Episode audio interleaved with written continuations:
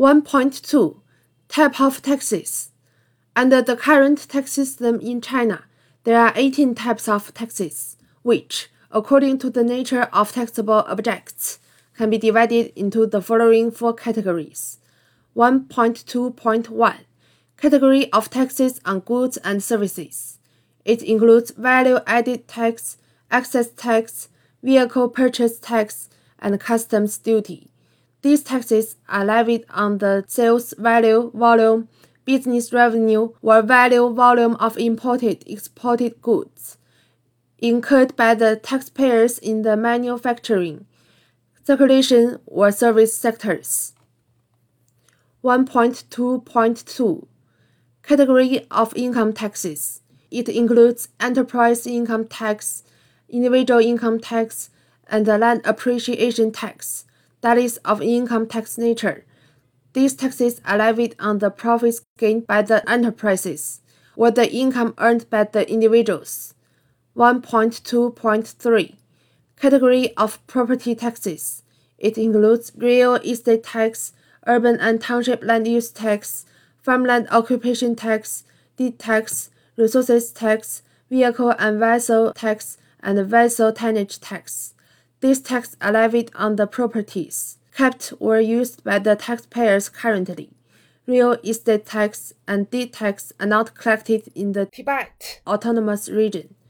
1.2.4 Other taxes. It includes stamp tax, urban maintenance and construction tax, tobacco tax, and environmental protection tax.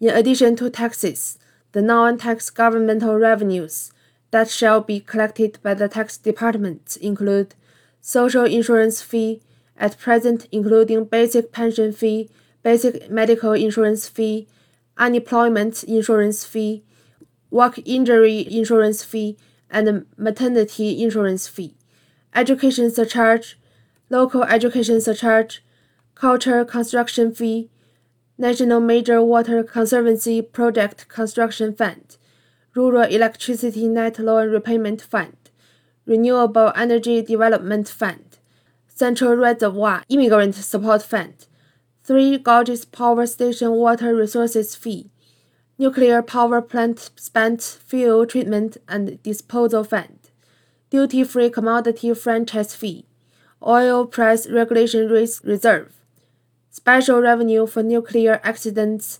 Emergency Reserve, National Retained Oil Revenues, and Special Oil Revenue.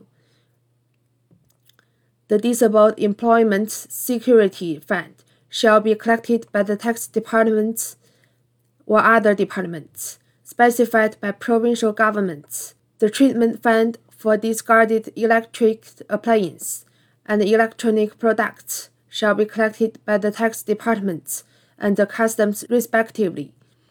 In 2017, total tax revenue in China amounted to 14,436.99 billion yuan, accounting for 83.6% of total fiscal revenue and 17.6% GDP, among which goods and services tax revenue amounted for 51.9%, income tax revenue accounted for 33.9%, property tax revenue accounted for 9.5%, and other tax revenue accounted for 4.6%.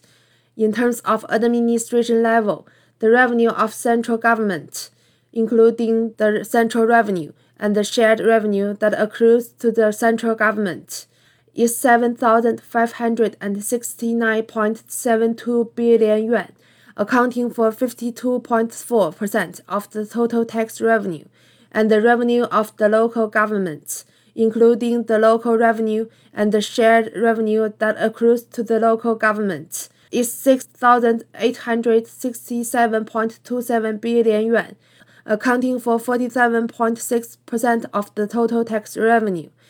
In addition, according to preliminary statistics, China's tax revenue in 2018 amounted to 15,640.1 billion yuan, accounting for 85.3% and 17.4% of total fiscal revenue and GDP in the same year, respectively.